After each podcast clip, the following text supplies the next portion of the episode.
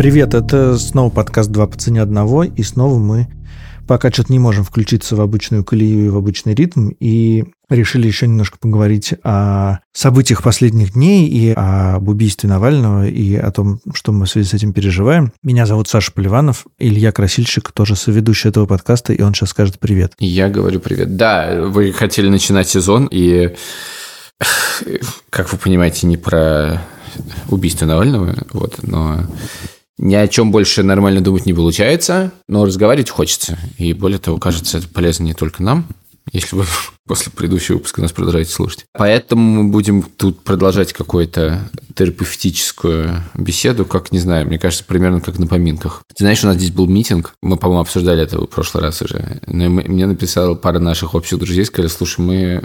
Было тяжело после этих речей на митингах, все это было как-то мимо, мы хотим устроить поминки. И мы собрались, типа, человек 8, наверное и выпили водки, и помянули, это было как-то очень душевно. Да, очень странно ощущать себя в...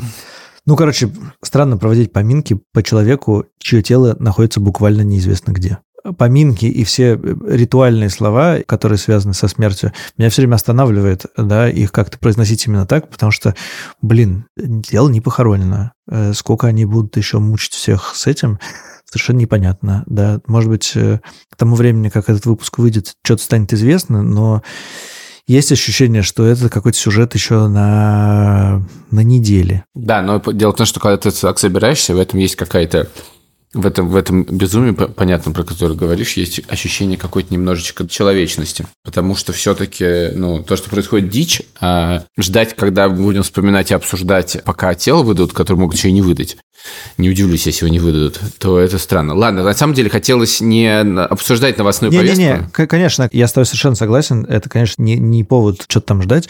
Вот, но ты прав, и это, мне кажется, очень важное слово про человечность и бесчеловечие. И как будто бы хочется противопоставить абсолютному бесчеловечию, да, ни по каким, ну, как бы, каким бы, мне кажется, сейчас человек не был пропатриотом, желающим там продолжать воевать. Даже все, мне кажется, все люди в мире понимают, что что-то не так происходит. Ну, в смысле, что эта позиция, которую заняло э, российское государство, невозможно защитить никак. Я в этом смысле какие-то слежу за тем, как пытаются выкрутиться пропагандисты, но там тоже не получается. Там их позиция очень слабая.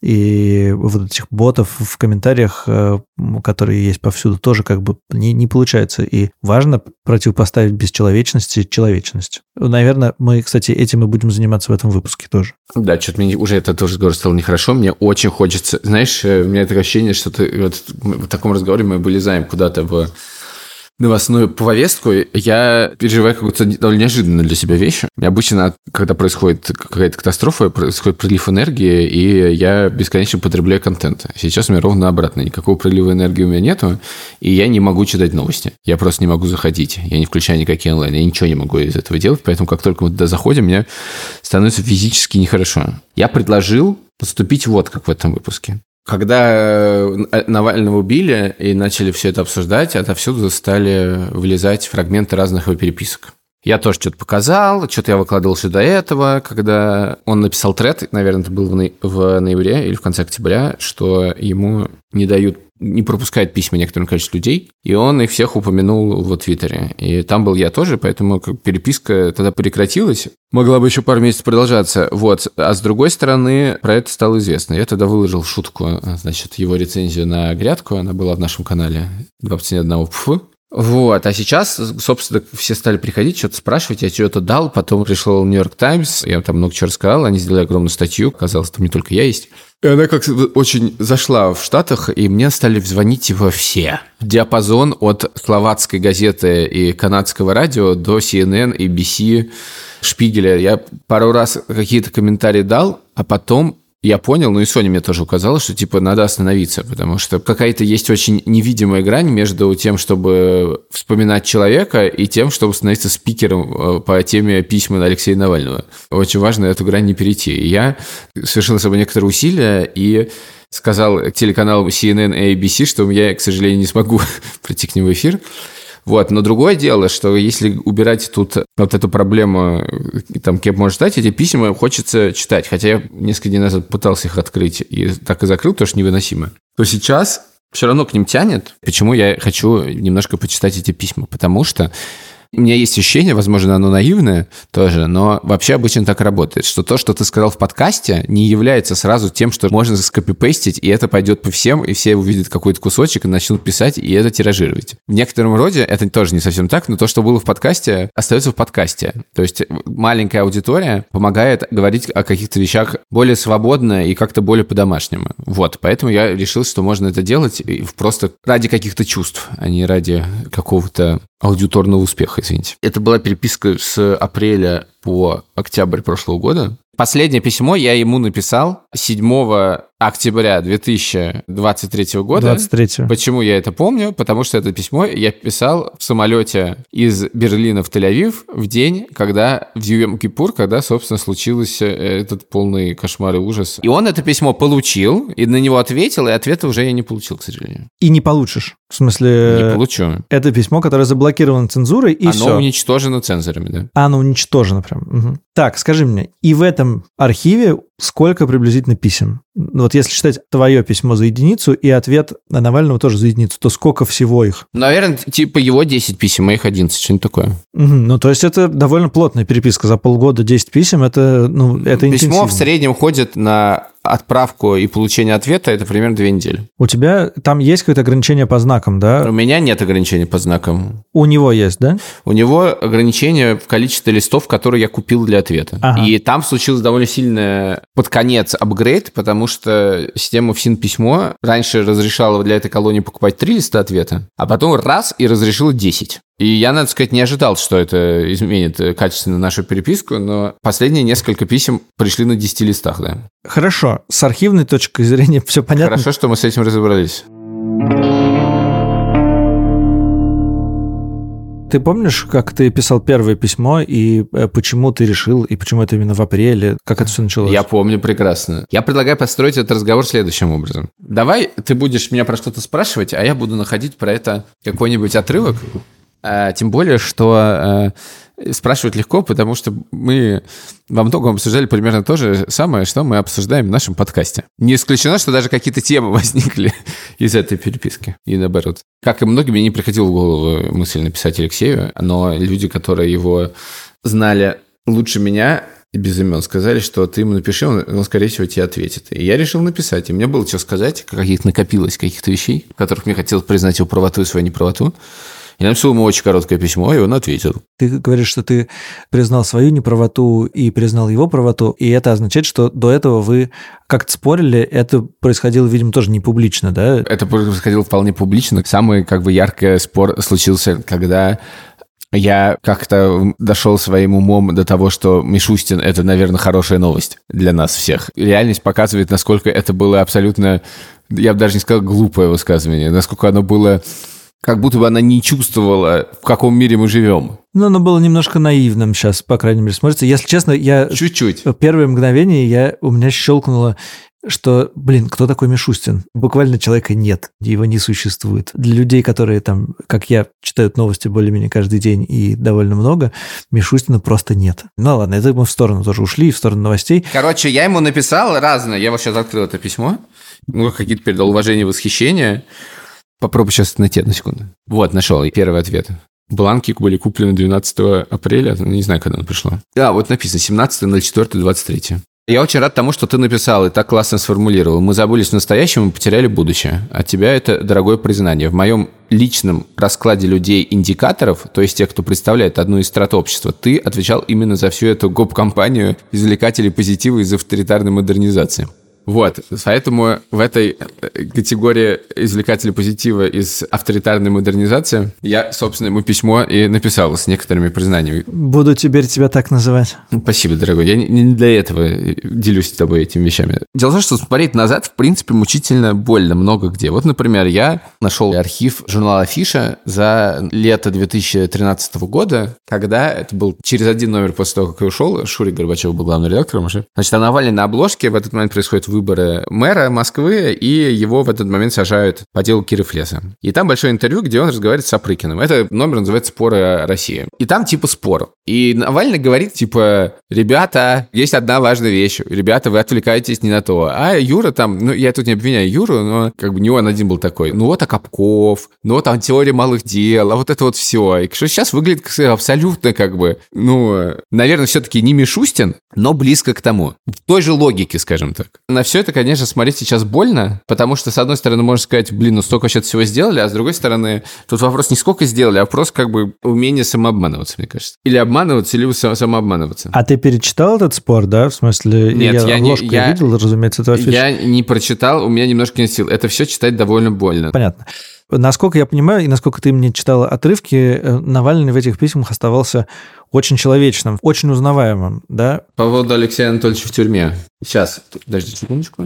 Это у нас какой-то, какой-то, скорее всего, август. Грустно мне не бывает, скучно тоже. Как говорил великий Шелдон Купер, у меня всегда есть возможность поговорить с умным человеком, с собой. Например, можно два часа проходить по камере и методично в мысленном споре с собой разгромить все аргументы из твоего последнего письма. Это ведь интересно. На самом деле, пока я не пообвык в ШИЗО, я охуевал, как невыносимо долго там тянется время и как мучает безделье. Пытался даже научиться медитировать, чтобы время занять. Лучшее описание, как это делать, кстати, нашел у Харари, но не преуспел. Не получается, мысли отвлекают как бы очень странно, что ты переписываешься, но при этом есть как бы две параллельных вещи. Первое — новости. То есть ты получаешь эти письма одновременно с тем, что отправили в ШИЗО, приговорили к тому, сделали то-то. А вторая вещь — это какое-то обсуждение в социальных сетях. И самое, конечно, больше всего было, как бы хотелось просто как бы кричать в тот момент, когда началось это абсолютно безумное обсуждение, что Навальный не сам пишет свои тексты. Угу. Вот, собственно, в этот момент, когда, как все говорили, это пишет не он, и ты получаешь письма от человека, который говорит, примерно. Как ему объяснить, что это пишу я? это было странно, да. Но надо сказать, что то, что ты зачитал сейчас про Харари и про медитацию, и про то, как он ходит и думает, и говорит сам собой, то если бы не отсылки к литературе и сериалам 21 века, то целом ощущение полного 19 века, ощущение э, запертого, я не знаю, в Шлиссельбургской крепости человека, который переписывается с э, там, всеми нами известными какими-то деятелями культуры, я не знаю, пишет письмо, допустим, Тургеневу, да? В смысле, все прям то же самое. Ощущение того, что жизнь-то, может быть, вокруг и меняется, а вот тюрьма за два века что-то не очень меняется. То же самое все. Про это он тоже написал, что тюрьма абсолютно та же самая, только в ней умирают меньше. Ты там говоришь, что он, значит, спорит мысленно в, в голове с тобой и разбивает все твои аргументы и доказывает тебе, что ты не прав. А в чем ты не прав-то? О чем переписка? Переписка об эмиграции и о, о страданиях и будущем России. Но давай, ладно, чего-нибудь найду в связи с этим. Дело в том, что вот именно вот эти споры я, пожалуй, я, собственно, не выделяю, потому что мне не хочется сейчас начинать общественно-политический разговор, но там как бы все, отношение Навального к медиа, прошлое, в чем были ошибки, русский марш, все на свете там было. Можно ли было делать делать одно или другое, Собянин. Так сказать, выбирай, но я тут отвечать, отвечать не буду. Не-не-не, я как раз хотел не превращать это в сборник цитат Навального, а политической позиции. Нет, я думаю, что большинство слушателей подкаста, и я в том числе, никогда не писали политзаключенным. И, ну, я писал когда-то в рамках каких-то общих компаний. Но все равно, как бы у меня личной переписки нету. Как и все люди, не знаю, с чего начать и о чем писать. Очень рекомендую это делать. Это очень просто. Судя по тому, что ты говоришь, ты как бы зашел с козырей сразу прям иммиграция, политическая позиция, Собянин, русские марши. Ну, как бы по всему прошелся. Что значит козырей? Это длилось полгода. Постепенно происходило. Это была всегда, типа, половинка письма, может быть, даже иногда треть. Ну да, да, я задал все вопросы, которые меня интересовали. А, да, хорошо, о них не будем. Ну, мне хочется понять, чем был интерес этой переписки с тобой для Навального, потому что очевидно, что если он пишет тебе большие письма, то ты его чем-то задел, что-то что он хотел тебе рассказать, в чем тебя убедить. Вот как ты думаешь, что это, и, и, может быть, он сам пишет про это, почему ему это важно? Ну, это была довольно веселая переписка, во-первых. Во-вторых, я думаю, что вот эта маркере, про которую он сказал, типа людей либеральных, хорошо живущих, тут много о чем можно поговорить. Из медиа, да, очень много мест, Собянин, это все, что я перечислил, да, а с другой стороны, очень интересно было про иммиграцию. И mm-hmm. такие вещи обсуждать интереснее всего. А может быть, про иммиграцию есть, может быть, какая-то цитата? Да, вот, пожалуйста, собственно, про иммиграцию. Берлин — город иммигрантов. Вначале он всегда практически использует мою мысль. Mm-hmm. Их, правда, много, но кажется, у тебя просто ситуативное искажение. В Швейцарии их 20% населения, но если бы ты работал юристом в банке, ты бы их не видел. В Москве мигрантов не меньше, чем в Берлине, но ты с ними не пересекался. А я, да, каждый год по несколько месяцев в спецприемнике. 18 человек в камере, и я один русский. Очень полезно. Поэтому мне всегда очень смешно, когда московские либералы получают меня про мигрантов. Они им пиццу приносят, а я с ними сидел и писал жалобы. И то, и то называется «делил кусок хлеба», буквально. А истории у них всех чумовые, да. Это еще одно я хотел здесь цитату привести. Я в восторге от того, что ты пишешь, что ты в восторге от Берлина. Он мало кому из моих знакомых нравится. А я фанат. Только сурово осуждаю повальное увлечение ближневосточной кухней. Я всегда за шаурму, безусловно. А когда я лежал в Шарите, но мне уже разрешили есть что угодно, мы гоняли Певче в какую-то культовую кебаб-палатку, где она стояла в очереди час, восклицательный знак. Но в Берлине скоро уже тротуары будут хумусом мазать. Но за исключением этого город просто топчик. И идти по набережным теплым вечером, когда все забито людьми и со стаканчиками, это просто восхитительно. И очень хорошо, что Берлин не такой зажиточный, как Франкфурт или Мюнхен. Ты верно говоришь, одна из восхитительных особенностей децентрализации – провинция может быть богаче столицы. Я в связи с этим подумал сначала, что общего у Навального с Берлином, совершенно упустив Шарите, да. Он же там в итоге много месяцев прожил. Да, дальше он говорит «Пур, but sexy». Короче, разделяет чувство. Клевый город. Хорошо, но если честно, я ожидал, что ты дашь какую-то цитату, которая связана не с Берлином, а с э, людьми, которые уехали. Я ищу. Она у меня выделена. Там будет. Терпим. Скоро найду. Там была хорошая цитата, я ее выделил. А, вот. Итак, что это у нас когда? 1 июня. Мне очень интересно читать об этой твоей мигрантской рефлексии, потому что я сам часто думал о том, как сам бы так жил, если бы пришлось. У меня счет взгляд такой. Нельзя ни в коем случае становиться жалким иммигрантишкой. Надо, оставаясь русским и сохраняя культурную идентичность, выучить местный язык, идти к соседям с пирогом, дружить и шутить с булочником и продавщицей на рынке, знать их по именам, интересоваться местной политикой и любить местную еду. Я всем нашим постоянно пишу, не надо быть советскими иммигрантами, вообще не надо иммигрантами быть. 2023 год на дворе, надо выучить литовский, а рабочим языком сделать английский, надо заниматься своими делами в России, но стать частью местной и локальной европейской тусы. В конце концов, мы же верим в то, что русские европейцы, не надо вести себя как дикие. Это, конечно, теоретические благие пожелания. Неизвестно, как бы я себя в реальной жизни повел, но язык точно стал бы учить. Я вон, когда после отравления в Германию попал, понимал, что это несколько месяцев, но стал учить немецкий. Мысли, вопросы, предложения? Так, да я себя в, в, немножко в странной позиции чувствую, потому что как будто бы темы такие, что хочется про них поговорить, но я же не могу про них говорить. Ну, в смысле, что тебе... Да, ситуация сложная, да. Это же... Ситуация сложная, я понимаю. Слушай, а насколько личная у вас была переписка, в смысле, ты рассказывал про, я не знаю, про Соню, про то, что у тебя там с детьми, ты, ты про это писал, или тебе казалось это неуместным, и вообще ну, и повода не было? Это упоминалось. И в обратную сторону, соответственно, тоже, да? Упоминалось, но без подробностей. Не, ну мы, мы не обсуждали личную жизнь. Безусловно, много мы обсуждали страдания, и он говорил о том, что мы тут вообще как бы забей, мы тут вообще не одни такие, много кто проходил разные свои страдания как нация. И он пишет, я читаю очень много. Из последнего, что прям зашло, автобиографию Рейгана. И тоненькая книжка, вот буквально вчера дочитал. Салли Руни «Разговоры с друзьями». Модная ирландская писательница, ну уже и не ирландская, мировая, видимо. Как раз читал и думал, что надо тебе посоветовать, чтобы ты уже успокоился своими терзаниями в поисках русской идентичности, попав под «Титаник» страданий ирландских. Ну и вообще интересно очень погрузиться в адский романский пабл европейских образованных левых. Но книжка-то про любовь пишет она восхитительно даже в переводе. Юмор прекрасный. Ты, кстати, знал, что Ирландия на четвертом месте в мире по подушевому ВВП ППС? Вот, а они там мучаются и записываются в коммунисты. Вот еще, читаю много. Книги можно покупать без ограничений. Это такой оставшийся огрызок от попыток гуманизации тюремной системы. Правда, в ШИЗО можно только одну книгу. Это неудобно. Я обычно одновременно читаю штук 10 и переключаюсь между ними. Много на английском читаю. Посчитал. За год, с апреля по апрель, прочитал 44 книги на английском. На русском не считал. Думал здесь восстановить свой забытый французский, но в ШИЗО ПКТ нереально, увы. Открыл для себя мемуары Канджанер. Всегда почему-то его презирал. А это восхитительно просто. Не только мемуары, а, скажем так, толстые исторические книжки, написанные интересным человеческим языком, а не Ключевским или Соловьевым. У нас, к сожалению, этого мало. Только вот Зыгорь пока и прям совсем в этом жанре Фишман. Читал его преемник, очень хорошо, советую. И издано отлично. А у американцев это популярнейший жанр жанр. Авторы много денег зарабатывают, и мемуары там идут на ура. Знаешь, что Обама заплатили 40 миллионов за мемуары? Да, это Обама, конечно, но это означает, что чувак калибром гораздо меньше может рассчитывать на шестизначную сумму. Отсюда конкуренция, рост качества. Вообще оказалось, что американцы много читают, гораздо больше, чем мы, и там перманентный книжный бум. В Германии, кстати, тоже. Вон э, Волк в книгу в Германии сдал и чешет с выступлениями теперь. В бестселлер Амазона попало. А вычитал я то, что Россия ходит по кругу, бесконечно сваливаясь в уничтожение себя, своего народа и соседей, потому что у власти постоянно оказываются люди, для которых допустимы любые методы ради достижения цели. Изначально благой. А раз за разом нам выпадает шанс, последний раз в 91-м, но мы его упускаем, делая выбор в пользу циничной эффективности и против морали. Мораль-то для слабаков. Вот.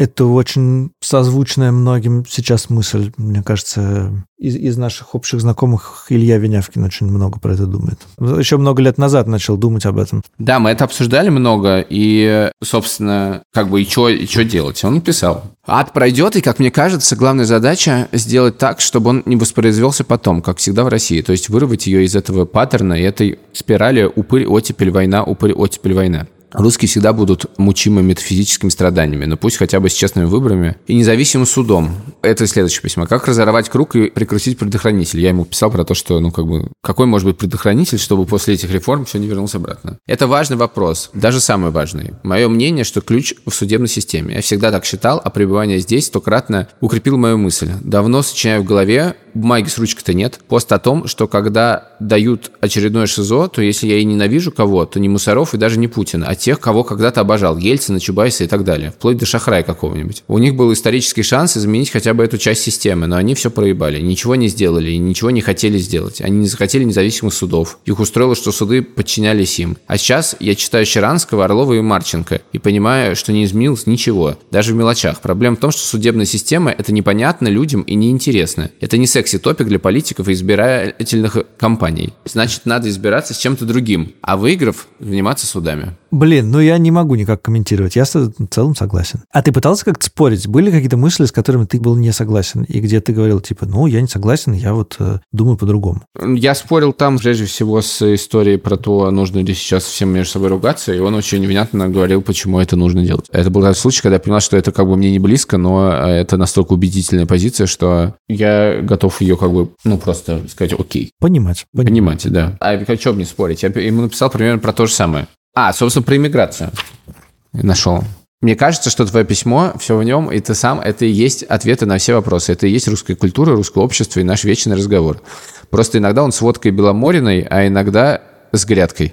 Почитай былое думы Герцена и гарантирую офигеешь от того, как ничего не изменилось. И обсуждение, аргументы, и проблемы, и даже контекст. Тогда подавление Польши, сейчас Украина. Мазохизм и самоуничижение – неотъемлемая часть этого. Но хорошая новость, что все окей, у всех так. Если у тебя напрягает стенание о великой русской культуре, то посмотри, что во Франции и цензура замазала слово. Они, блин, институт сделали, чтобы язык охранять от английского. И этот институт как министерство. А испанцы трясут своим сервантесом и страдают и каталонцы мешают им подпитываться от цивилизации. Открой журнал «Нью-Йоркер». Там мало хтони. Помнишь «Трейнспотинг»? Классная сцена, где чувак орет на фоне классных тоскливых пейзажей Шотландии. Что мы за нация такая? Мы даже не дали завоевать себя каким-то нормальным чувакам, а не ну, цензура, как правило, занимается тем, что вычеркивает мат, не каким-то англичанам замазано. Про ирландцев я уж и говорить не буду. Они в своей бесконечной рефлексии всю планету утопили, а релокантами страны заселили. Все окей. Просто ты, как мы уже обсуждали, образованный и эмпатичный человек либеральных взглядов. Ты не можешь не страдать и не мучиться. Иногда ты счастлив, тебе стыдно. Это не русское, это универсальное. Русская культура будет развиваться везде. Скажем привет старику Набокову, главному русскому культурщику второй половины 20 века. Ну, вот тут я, собственно, с ним спорил, что можно ли Набокова считать русской культурой, когда он уехал. Что это американская во многом культура. Тут он, кажется, в каком-то другом письме про это согласился, по-моему. Но это уже надо искать. Предлагаю э, разбавить это все более легкой темой. Наверное, так это можно назвать. Тема называется «Александр Алкоголь». Я думал, Александр Алкоголь. А-а, Александр Алкоголь. Анонимный Александр Алкоголь. Я спросил его, как не бухать-то, каково это. Он пишет, знаешь, я в обычной жизни очень мало пьющий. Лет до 40 почти совсем не пил. То есть я пью и пил все, но просто не тянет особо. А тут реально постоянно хочется выпить. И на воле у меня этого чувства не было. Ну, то есть, если при подъеме в 5 утра мне дадут стакан виски или чего угодно, хоть, блин, ликера, курасау, я с большим удовольствием выпью. Так что хорошо, что здесь в 5 утра не наливают. Спасибо большое за поздравление. У него день рождения был. Обнимаю. А. Блин, очень тяжело. Ну, не давай, понимаю, как это можно обсуждать. Э, нет, очевидно, что это не нужно обсуждать, просто тебе нужно зачитать еще пару, особенно если у тебя есть эта вот категория про легкость, если у тебя там есть еще пара цитат, так их шуточных и полушуточных, то давай. Письмо, письмо начинается так. «Привет, Илья, надеюсь, у тебя все хорошо, и за последние две недели ты публично извинялся не более трех-четырех раз». Ну, тут как бы смешное и, и серьезное вместе. Значит, я э, написал тред, в котором во многом на этот тред повлияла переписка с Навальным, что такой эндорсмент Навальному длинный. И там он хорошо зашел, и в частности он еще хорошо зашел, потому что я решил там использовать слово, прости господи, Тарас Переход, которое вызвало дикие скандалы, и это отдельная история. Так вот, Тред я твой читал, он классный, спасибо. И уже даже знаю, что за какие-то части ты огреб и извинился. Это вообще регулярно раздел инфосвода, который я получаю. Как Илья Красильщик что-то написал, получил за это и извинился. Из последнего помню про сковородку. Это к вопросу о уровне знаний корреспондента. Мне это довольно интересно, потому что насчет того, что ты все время говоришь хорошие вещи и за них огребаешь, у меня есть теория. Но сначала про тред напишу. Где-то, кажется, в Еле я слушал очень хорошую лекцию. Тетка-профессор сказала вещи, которые я не задумывался. Все вокруг помешаны на лидершип, изучают, тренируют, натаскивают, а гораздо большее значение для политики и политической культуры имеет followership, то есть наша способность понять свои собственные политические взгляды, определить партию, движение, лидера, которые нам подходят, и дальше поддерживать эту партию для достижения и своих, и общественных целей, получая при этом удовлетворение от причастности к политической деятельности и повышая общий уровень вовлечения людей в политику. А это один из ключевых индикаторов политической культуры. Твой тред очень важный в том смысле, смысле, что ты видишь, сам до этого дошел. Мне надо было лекцию послушать. И тредом ты ломаешь это навязанное нам э, с середины 90-х циничное отношение к политике и отношение к политическому участию как к чему-то стыдному и нехорошему. У нас люди как бы стесняются признаться, что они кого-то поддерживают. Высказаться против еще можно, а вот высказаться в поддержку – это уже что-то не то. Это приводит к тому, что политические силы становятся сборищем профессиональных функционеров и фриков. И к этому близко твое рассуждение про журналистику. Она, конечно, должна стремиться к объективности, но почему она должна быть аполитичной и не иметь позиции? Не врать – это хорошо и правильно. А придуриваться, создавать ложный паритет только для того, чтобы это имело вид некой объективности – это лицемерие который реальную объективность убивает. Вот. Надо сказать, что я стал думать про справедливость слов про политику, но просто, честно сказать, за пределами вот Навальновского спектра действительно сложно найти человека, который говорит, я поддерживаю Зюганова всю жизнь, или я поддерживаю Жириновского. Ну, просто таких людей в публичном поле, мне кажется, просто не существует. Ну, в смысле, по крайней мере, мы не знаем. Нет, но это делириум. Как можно поддерживать псевдополитика? Я думаю, что я вот поддерживаю именно, что... Жириновского всю жизнь, сказать можно. Но это не имеет никакого отношения к политике. Вы знаете, я всю жизнь за доктора Малахова. Не, ну, если честно, я знаю человека, который всю жизнь голосовал за Жириновского. Кто? Кто это? Ну, это какой-то дальний родственник. Mm. Что же он теперь будет делать? Не, не публичный человек. Ну, неважно. Я скорее к тому, что просто слово политика еще настолько как бы... Это, знаешь, как спор про правых и левых. Потому что правые и левые во всем мире означает одно, а в России совершенно другое. Потому что можно подумать, что левые – это КПРФ, которые не являются левыми нисколько. Да? И со словом политика то же самое. Да? Если ты при слове политик первый первая ассоциация у тебя э, Жириновский, Госдума, э, люди, которые не умеют разговаривать и так далее, то это как бы в этой политике действительно не хочется никаким образом участвовать. А если у тебя политика, я не знаю, даже однажды мое столкновение с уличной политикой было в том, что я пошел, какой-то совсем 2005-2006 год, э, пошел защищать какой-то дом от сноса в Москве. Еще Лужковский снос был. И там было два-три неравнодушных человека, искусствоведа и так далее, и толпа 17-летних коммунистов, которые, ну, типа леваков в западном смысле. Вот. И вот они занимались политикой. Вот с этой политикой, конечно, хочешь себя ассоциировать. Хотя не хочешь себя ассоциировать с 17-летними леваками. Но неважно. Вот такой мой глубокомысленный комментарий, понимаешь? Проблема еще в том, что все слова стали с разными значениями. Да-да, и основное значение, как правило, теряют. В этом смысле твоя телега про то, что твое вдохновение и твое увлечение перепиской один на один без широкой публики, оно как бы немножко тоже про это, потому что когда ты переписываешься с одним человеком, тебе не нужно пояснять и договаривать какие-то термины или проговаривать свою позицию. Ты просто знаешь этого человека и пишешь так, как вы с ним привыкли общаться, не думая о том, что это прочтет еще, там, я не знаю, 10 тысяч человек, они, не зная контекста, воспримут эти слова по-другому. Да, то есть тот же Тарас Переход, я уверен, что как бы в письме Навальному совершенно нормальное слово или словосочетание, а в контексте Твиттера люди э, его воспринимают острее. Да, также я хочу сказать, что никогда я этой переписке радовался, что она не публичная, потому что, в частности, я получал такие ответы. Я написал очень длинное письмо, несколько дней его переписывал, значит, оно было какое-то, я ж не помню про что, но оно было эмоциональным. Про все на свете, естественно. А эмоционально про все. Значит, такой жанр. Получил такой ответ 19 июля. Илья, привет. Ты меня пугаешь немножко. Что за странное письмо ты мне прислал? Частые случаи автокорректа говорят, что, возможно, ты писал его пьяным. Ну, или плачущим. Ха-ха-ха, извини. Там я ему рассказывал, значит, как я про что-то плакал. Но это меня пугает меньше, чем вот эти предложения из трех слов. У тебя их куча. Обычно люди, которые не умеют писать, ставят такое для хлесткости. Но ты писать умеешь, это точно известно. Ни в коем случае не хочу тебя оскорбить сравнением, но совсем недавно читал текст, где было много такого. Даже из одного слово предложения. А, признаюсь, в таком guilty pleasure. Увидел в Твиттере, как ругает колонки Кости Богомолова, твоего бывшего братухи по любви к Собянину. Ну и попросил прислать. Вот последняя именно такая. Почему я и почувствовал беспокойство за тебя. Костя так плохо, что я сказал больше не присылать. Банальная мысль излагается языком творческого восьмиклассника. У тебя же мыслей несколько, они интересны, но кажется, ты сам загнал себя в такое эмоциональное состояние, в какое Костя пытается вести себя искусственно. Прекрати это. Вредит и здоровью, и делу. Но не помогает совершенно совершенно ничему. С моей точки зрения, проблема твоих рассуждений в том, что они основаны на ложных посылках.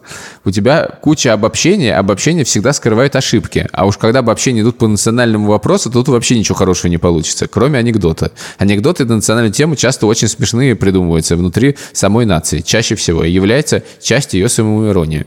Ты начал читать эту цитату, сказав, что ты рад, что это была не публичная переписка, и этого никто не видит. И прочитал ее на нашу многотысячную аудиторию. Нет, я рад, что никто не увидел моего письма. А, да, ответ-то ради бога. Вы же не знаете, что я написал? Так что все нормально. Кстати, это может быть тот редкий случай, когда я знаю, потому что, мне кажется, ты показывал мне какой-то черновик этого. Ты знаешь, да. Ты знаешь. Но ты не помнишь, скорее всего. Я не помню, но я очень хорошо помню, что я тебе пытаюсь ту же мысль про обобщение высказать в какой-то менее ловкой форме. Ну, не знаю. Про... Ты говорил точно про обобщение. Но почему-то меня тогда это за... захватило. Я хотел, мне кажется, зачитать последнюю цитату. Угу. По-моему, она касается нас всех. И я ее сейчас найду. Возможно, многих страдающих людей она, она обращена ко мне, но мне кажется, что это может быть полезно. Еще вот что я хочу тебе сказать. По твоим письмам видно, что ты, как и любой приличный человек либеральных взглядов, испытываешь какую-то вину или дискомфорт от того, что в камере не бьют, запах норм и не травят. Это дурацкое чувство, не попадай в эту ловушку. Гони такие мысли. Тебе нечего делать в этой камере. Тут нет ничего ни хорошего, ни полезного. Но мысли о том, что тебе за что-то неудобно передо мной или там Яшиным, они еще вреднее. Пустые, бесплодные переживания, отравляющие жизнь. Переживать надо только если чувствуешь, что не вносишь свой вклад в борьбу со злом и злодеями, сдался или приобрел прикрытие равнодушием. А ты делаешь много, может быть примером для многих. Уверяю тебя, тем, кто в тюрьмах, нужны не переживания и самокопания, а хорошая работа на благо свободы. Нашей, вашей, общей и какой угодно.